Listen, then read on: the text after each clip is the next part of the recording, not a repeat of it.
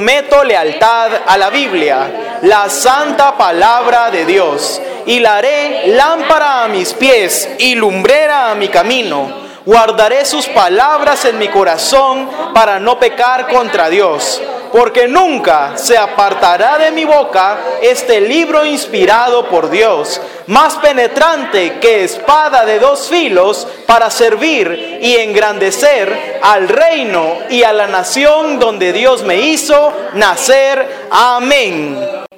Levante sus manos conmigo y pidámosle una vez más de su misericordia.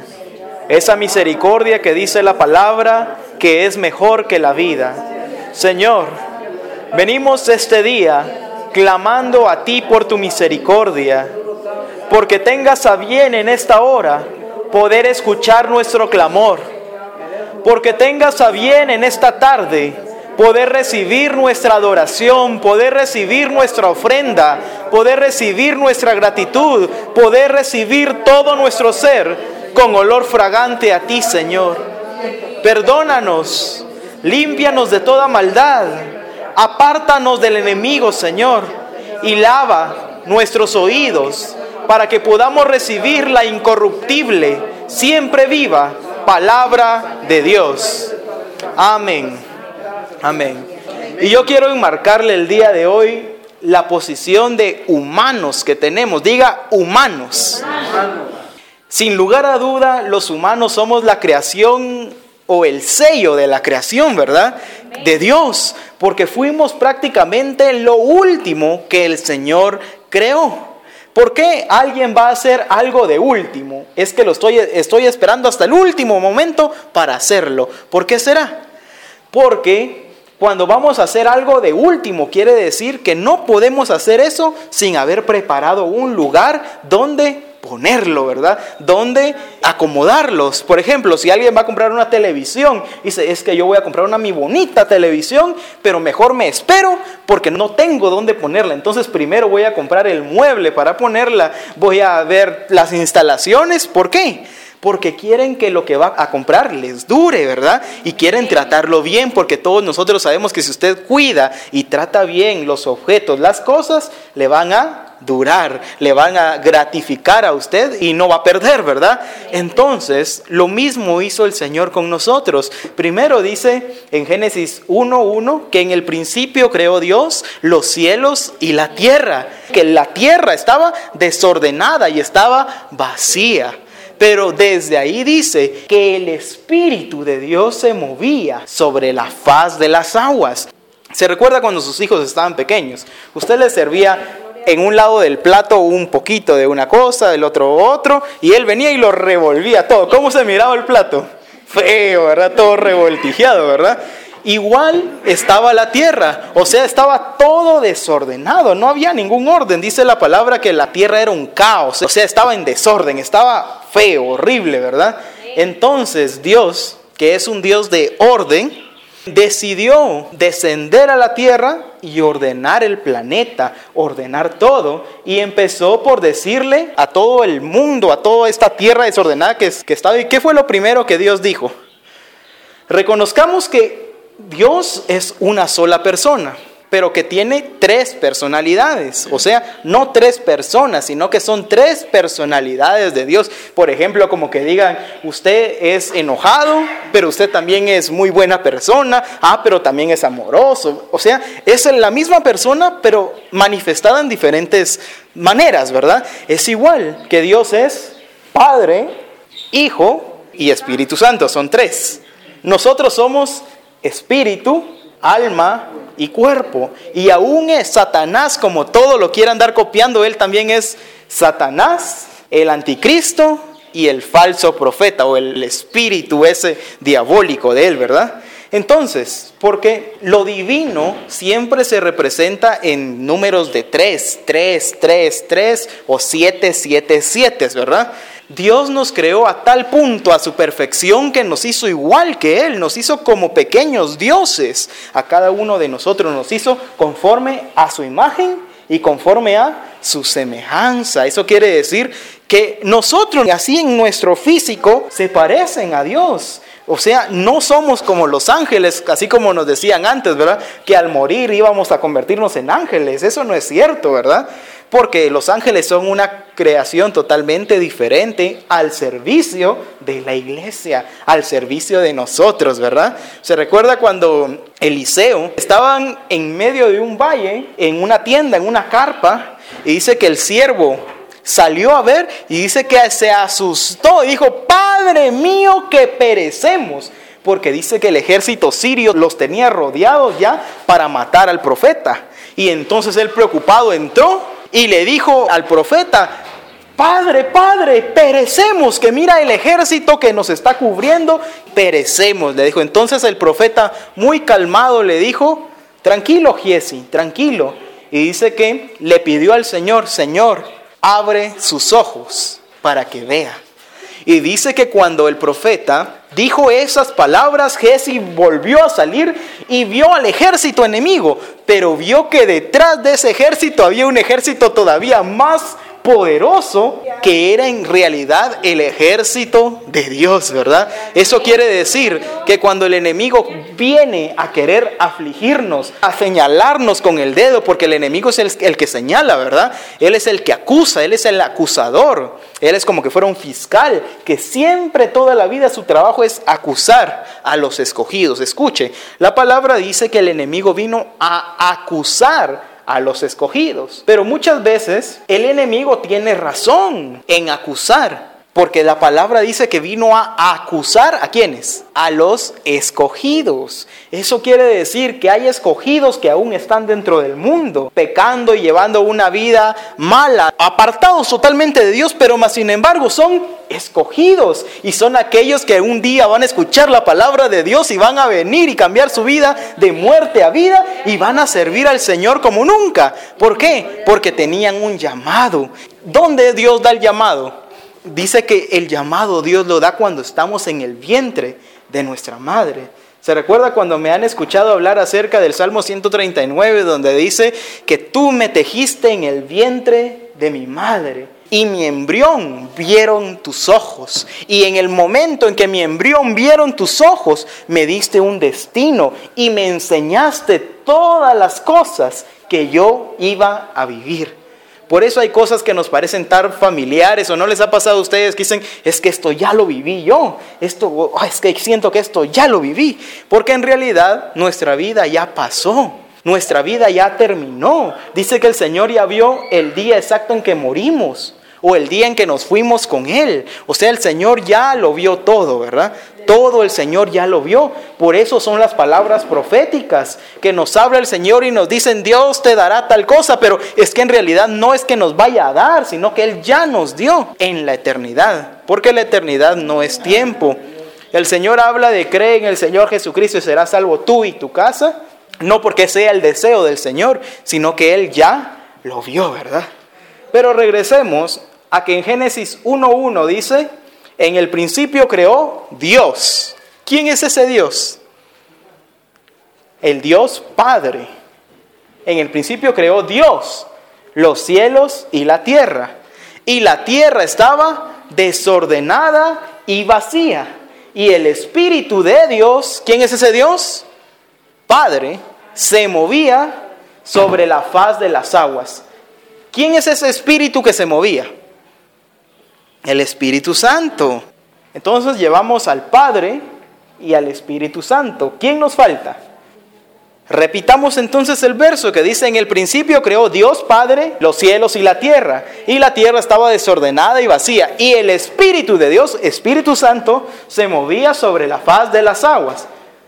Pero después aparece el Hijo cuando dice, y dijo Dios, ¿qué dijo? Sea la luz y fue la luz, dice la palabra de Dios.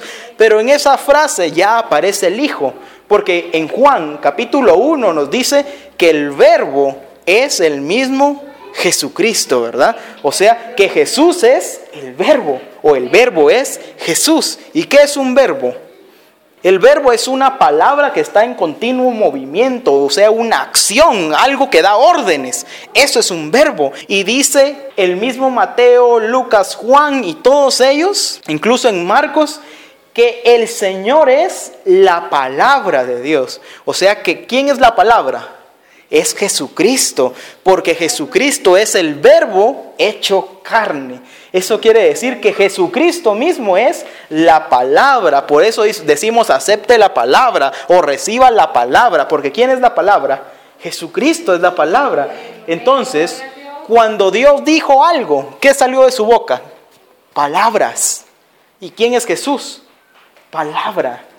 Entonces, desde el versículo 1 de Génesis aparece la persona de Dios, ¿verdad? Y adivinen dónde termina en Apocalipsis, en que el Padre, el Hijo y el Espíritu Santo se vuelven uno y la iglesia se vuelve la esposa de Jesucristo, ¿verdad? Y la Trinidad diabólica de Satanás termina atrapada para siempre en el lago de fuego. O sea, el plan de Dios ha sido el mismo toda la vida. Desde que el Señor creó todas las cosas, las hizo con un plan, ¿verdad? O sea, Dios no se equivocó cuando Adán y Eva pecaron. No que Dios haya, haya dicho, bueno, ahora ya se acabaron los planes que tenía para los humanos. No, sino que ¿qué pasó? Dios tenía un plan B, pero el plan no iba a cambiar. El plan era el mismo siempre. El plan de Dios fue el mismo siempre. Pero a lo que voy es que el humano es el sello de la creación. Pero por tal razón tenemos tantos y tantos enemigos, ¿verdad? Enemigos espirituales que quieren acabar con los escogidos de Dios, enemigos espirituales que quieren destruirnos. Se da cuenta que la palabra de Dios no dice que viene a acusar a los hijos de Dios, sino que viene a acusar a quienes? A los escogidos, porque muchos son los que dicen ser hijos de Dios o no, pero dice que muy pocos son los escogidos. Entonces, antes de ser usted un hijo de Dios, procure que Dios lo escoja a usted. Levante la mano, como cuando alguien dice, ¿quién quiere apuntarse para esto? Usted levanta la mano y ¿qué pasa? Lo escogen, ¿verdad? Por eso he estado hablando últimamente del hijo adoptado. Porque el hijo adoptado no, ay, ni modo, es mi hijo. Sino que el hijo adoptado fue escogido. Y nosotros de Dios no somos hijos de sangre, sino que somos hijos adoptados. ¿Qué pasa con el pueblo de Israel? Con los israelitas. Ellos son hijos de sangre del Señor, si se puede decir así.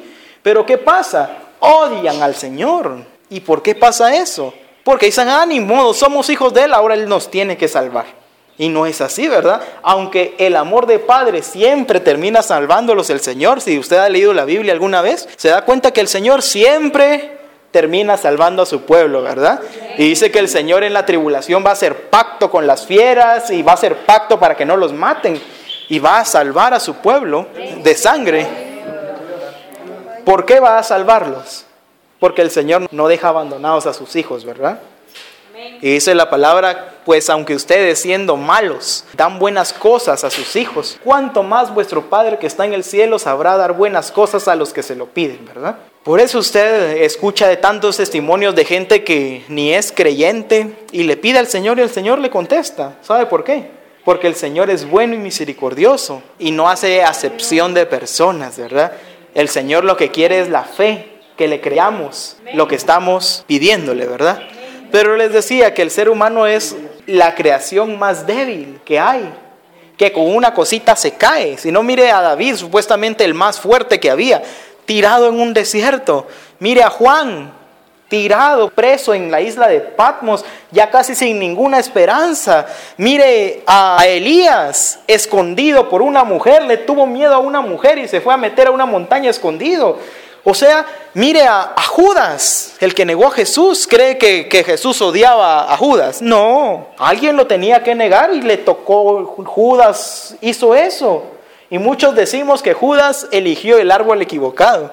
Porque en vez de irse a postrar al árbol del que se hizo la cruz, se fue a colgar de un madero. Si Judas hubiera venido a pedirle perdón al Señor, el Señor lo hubiera perdonado y se lo hubiera llevado a su reino. Pero eligió incorrectamente, ¿verdad? Diga elegir. Usted puede ser la peor persona del mundo y caer en lo mismo hasta mil veces, el mismo día. Pero si usted acepta que usted tiene la potestad de elegir, su vida puede cambiar. ¿O no? Claro, porque dice el Señor que el Señor nos dio libre albedrío. ¿Qué es el libre albedrío? De escoger entre lo que es bueno y lo que es malo. Dios les hablaba continuamente a los discípulos, pero una y otra vez los discípulos volvían a caer en lo mismo y volvían a caer en lo mismo y volvían a caer en lo mismo. Y el Señor les decía, hombres de poca fe. ¿Se recuerda cuando el Señor se les apareció en el agua? ¿Y qué dijeron los discípulos? Miren, un fantasma, les decían, ¿verdad? El Señor, Jesús, un fantasma y se alborotaron ahí en la barca y el Señor les habla y le dicen, no temáis, pues soy yo. Y, y se levanta Pedro y dice, maestro, tú eres. Le dice, sí, Pedro, soy yo. Sí, Pedro, soy yo. Entonces, a ver, maestro, si de verdad tú eres, le dice, haz que yo también pueda caminar sobre el agua, ¿verdad? Entonces, ven pues, le dijo. Y dice que Pedro puso un pie sobre el agua, se bajó de la barca, de la lancha, y empezó a caminar sobre el agua. Y vio que ahí estaba el maestro y empezó más rápido, pero cuando vio para abajo, ¿qué pasó? Se empezó a hundir. Pedro le dice, Señor, ayúdame que me ahogo, le dice. Y el Señor le da la mano y le dice, ay Pedro, hombre de poca fe, le dice. Pero no como los predicadores lo, lo llaman, así que el Señor enojado, hombres de poca fe estos, no, sino que el Señor ahí sí que prácticamente riéndose le dice, ay hombre de poca fe este, y lo levanta otra vez y lo lleva a la barca, pero en un sentido amoroso, en el sentido de no reprochándole porque volvió a caer. Y así somos nosotros cuando estamos en algo que desagrada al Señor. Nosotros tenemos toda la intención de cambiar, de querer agradar al Señor, ¿verdad? Y le decimos, Señor, si de verdad tú me vas a sacar de esto, tú me vas a proveer lo que necesito, pues ayúdame a caminar sobre el agua. Y ahí vamos nosotros caminando. Y ahí vamos y vemos al maestro, oh, ahora sí voy a salir de esto, ahora sí voy a salir, o ahora sí Dios me va a proveer. Y cuando vemos eh, que es difícil, nos ahogamos. ¿Y saben cuál es el error de muchos? Cuando vuelven a caer en lo mismo que hacen, se quedan ahí. ¿Por qué? Le fallé al Señor el Señor ya no me va a recibir otra vez. No, es que ya mucho le fallé al Señor. Mejor me voy a arreglar y cuando esté bien voy a regresar con Él. ¿Verdad que no es así? Porque pensamos que el Señor va a estar enojado con nosotros, ¿verdad?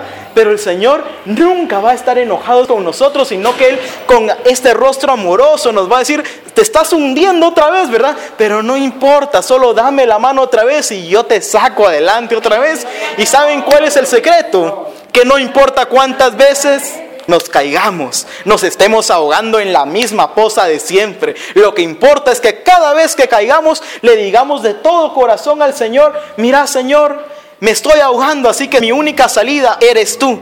Dame la mano y vuelvo a salir. Y sabe que el amor de Dios dice que rompe todo temor. El perfecto amor de Cristo echa fuera todo temor. ¿Verdad? ¿Qué tenemos que hacer siempre? O tal vez tenemos deudas y todo y a veces le, empezamos a querer al Señor porque vamos a poder pagar todo y tener una libertad financiera, ¿verdad? Pero de repente miramos que ya estamos donde mismo y nos ahogamos. El Señor solamente quiere que le digamos que nos agarre Él. Y que aunque nos ahoguemos hasta tres veces al día, Él nos va a volver a sacar. Pero tenemos que creer en ese Dios amoroso no en un Dios enojado. En los años 80, un predicador empezó a predicar acerca de un mundo pecador en las manos de un Dios enojado. Imagínese eso. Cuando Dios está enojado, ¿qué pasa? Consume a todos y los mata a todos, ¿verdad? ¿O no ha sido así? ¿No ha leído usted la Biblia que así es? Cuando Dios se enojó contra un pueblo, ¿qué le dijo a Saúl? Vas a ir a ese pueblo y vas a matar a hombres, mujeres y bebés, que no quede nada. Ay, que Dios tan malo, ¿verdad? Pero ellos no eran buenos tampoco, ¿verdad? Eso es lo que hace Dios cuando está enojado.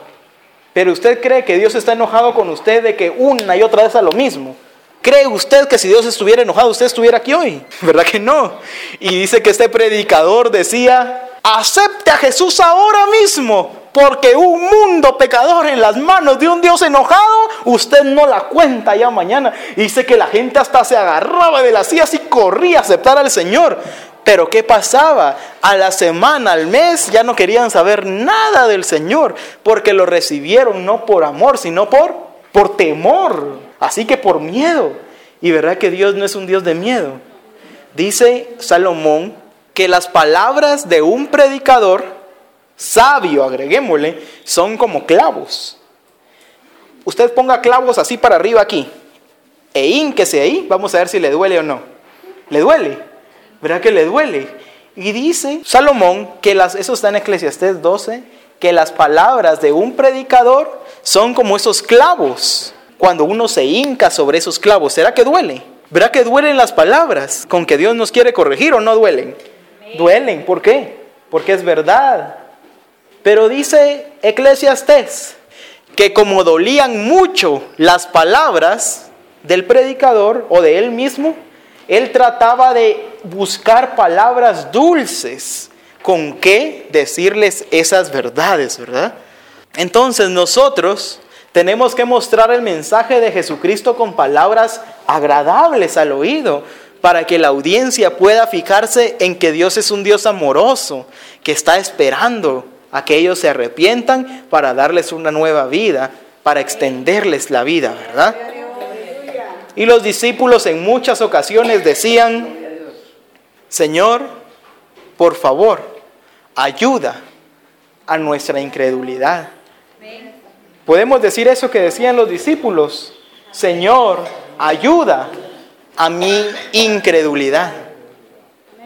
Porque verdad que el ser humano por sí, así de nacimiento, es incrédulo, ¿verdad? Por eso usted cuando tenga a sus hijos pequeños, aún en el vientre. Bueno, aquí creo que ya los nietos, les que, la, la, mayoría les quedaría el trabajo, ¿verdad? A la gran mayoría. Enséñele a sus hijos a que desde el vientre les hablen a sus hijos, que desde el vientre les enseñen a creer en el Señor, que les enseñen a decirle que van a ser unos siervos poderosos del Señor. Y el ser humano de tanto oír las cosas, se le quedan y se lo cree. Había una persona enojada con sus hijos ya de 30 años y ahí estaban los hijos como de 30 años. Ay, es que ¿por qué sos así? Es que no sabes hacer nada, es que nada haces. Y la mamá así les vivía diciendo a los hijos ya de 30 años. Y adivine qué pasó cuando estaban en el vientre. Le decía, ay, esto es solo a estormo, me viene a hacer, ya no puedo hacer lo que yo hacía antes. Y o sea, solo enojados con el bebé que llevaban adentro estaban. O sea, enojados así cuando nació, que ya no la dejaba hacer nada, que solo molestar era. Imagínense con qué cara esa mamá les iba a decir cuando tenían 30 años que no podían hacer nada y que por qué se portaban así. O sea, ¿quién es la responsable de que ellos hayan sido así? Por eso dice la palabra de Dios en el, en el 127 de Salmos, si no estoy mal, dice que los hijos sabidos en la juventud son de gran estima, ¿verdad? Y que son un tesoro. ¿Por qué? porque dice que ellos defenderán a los padres cuando el enemigo les tocare a la puerta, ¿verdad? Pero ¿cómo creen que esos hijos iban a defender a los padres que siempre les demostraron rechazo o indiferencia, ¿verdad? Nosotros tenemos que ser como Dios y demostrarles a nuestros hijos y a todas las personas, no demostrarles la, la cara enojada de Dios o pintarles a un Dios enojado porque saben quiénes son los que no creen en el Señor ahora. Número uno, los que no tuvieron padres. Número dos, los que tuvieron padres malos, que los maltrataban. Pero ¿cómo yo voy a creer en un padre amoroso que está ahí en el cielo si el que yo tuve aquí me maltrataba? ¿Cómo voy a creer en eso? Y créanme que yo me encuentro con esas escenas casi todos los días de mi vida. ¿Por qué? Porque el amor de Dios se refleja en los padres que ustedes son, en las madres que ustedes son. Y si ustedes no les demuestran a sus hijos ese amor, ¿cómo, les, cómo están pidiendo? O sea, están haciendo el ridículo cuando le piden a Dios, Dios, por favor, alcanza a los que no se pierdan. Pero ¿cómo están haciendo eso? dice que nosotros tenemos que predicar por medio del ejemplo, ¿verdad? Entonces nosotros tenemos que con hambre buscar del Señor y de decirle al Señor, Señor, ayuda a nuestra incredulidad. Porque somos débiles, ¿verdad? ¿Quién de aquí es débil? Levante su mano. Dice la palabra de Dios que todos somos débiles. Porque cuando usted me dice, no, yo soy fuerte, yo todas me las puedo, es mentira. ¿Sabe qué pasa cuando usted dice eso? Yo soy fuerte, yo no lloro, yo soy fuerte a mí, nadie me va a ver derrotado. ¿Sabe qué pasa ahí? El Señor se aparta de nosotros. ¿Con quiénes está el Señor? Con los que tienen un espíritu humilde, un espíritu que demuestre necesidad del Señor. Pero el Espíritu Santo dice, ¿por qué voy a estar yo con Él si Él dice que todo lo puede? ¿Por qué me va a necesitar si Él dice que no necesita nada? Y el Señor le dice, cuando le dicen, yo no te puedo servir, porque a cada rato vuelvo a caer en lo mismo. Yo digo que quiero cambiar ya no quiero ser igual, cambiar mis gestos, mis actitudes, pero cuando siento ya lo estoy haciendo otra vez, Señor, yo ya no puedo, le dice el discípulo, yo soy débil. Y el Señor todo amoroso le dice, no te preocupes, no te preocupes, porque mi poder se perfecciona en medio de tu debilidad. Cuando más débiles somos es cuando más poder vamos a tener porque el Señor ahí va a estar. Amén. Cierre sus ojos, que el Señor te bendiga y te guarde. Que el Señor haga resplandecer su rostro sobre ti. Que el Señor te libre de los planes del mal. Que el Señor prospere tu vida y en este año más te haga resplandecer y serás más próspera y más próspero en este año que en los años anteriores. El Señor concederá los deseos y las peticiones de tu corazón, porque en Él empezarás a creer y a levantar tu espíritu para creer que nuevas son sus misericordias día con día. Que el Señor nos bendiga. Amén. Le damos un fuerte aplauso al Señor. Amén.